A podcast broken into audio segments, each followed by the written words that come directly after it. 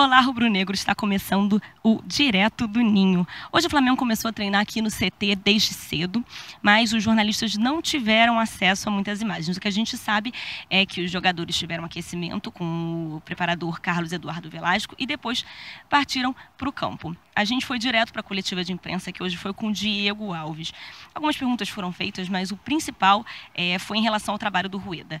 O Diego falou que confia muito no trabalho, que é sempre feito bem claro e definido o trabalho do, do Rueda e que a comunicação tem sido um pouco mais fácil. Assim, ele já tem se acostumado e falado algumas palavras em português e o fato de outros jogadores falarem a mesma língua ajuda um pouco o trabalho do Rueda.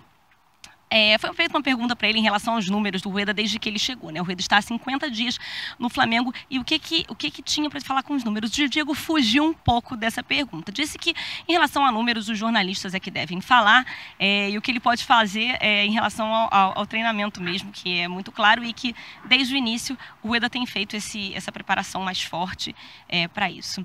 É, outra pergunta feita ao Diego foi em relação ao tempo de descanso que tem até o jogo contra o Fluminense no dia 12, né, quinta-feira. Ele falou que é ótimo ter esse tempo de descanso, porque eles não conseguem ter com a grande quantidade de jogos. Então, ter estado na Libertadores, Copa do Brasil e agora na Sul-Americana, é difícil ter esse descanso. E o Diego falou que é super importante mas que o fato de não ter tido descanso é justamente resultado do trabalho bem feito, de poder estar em várias competições. Ele disse que se for necessário não descansar para poder estar em várias competições, é o que ele prefere.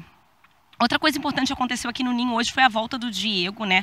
É, devido à lesão que ele tem na coxa esquerda, ele não pôde participar do jogo da seleção e ele voltou da Granja hoje e foi direto para o departamento médico. A ideia é que ele consiga treinar bem e, e desculpe, que ele consiga é, estar bem para poder jogar é, o jogo contra o Fluminense. Ainda não é certo, porque é uma lesão e o departamento médico está tratando para que isso possa, né, possa ser possível.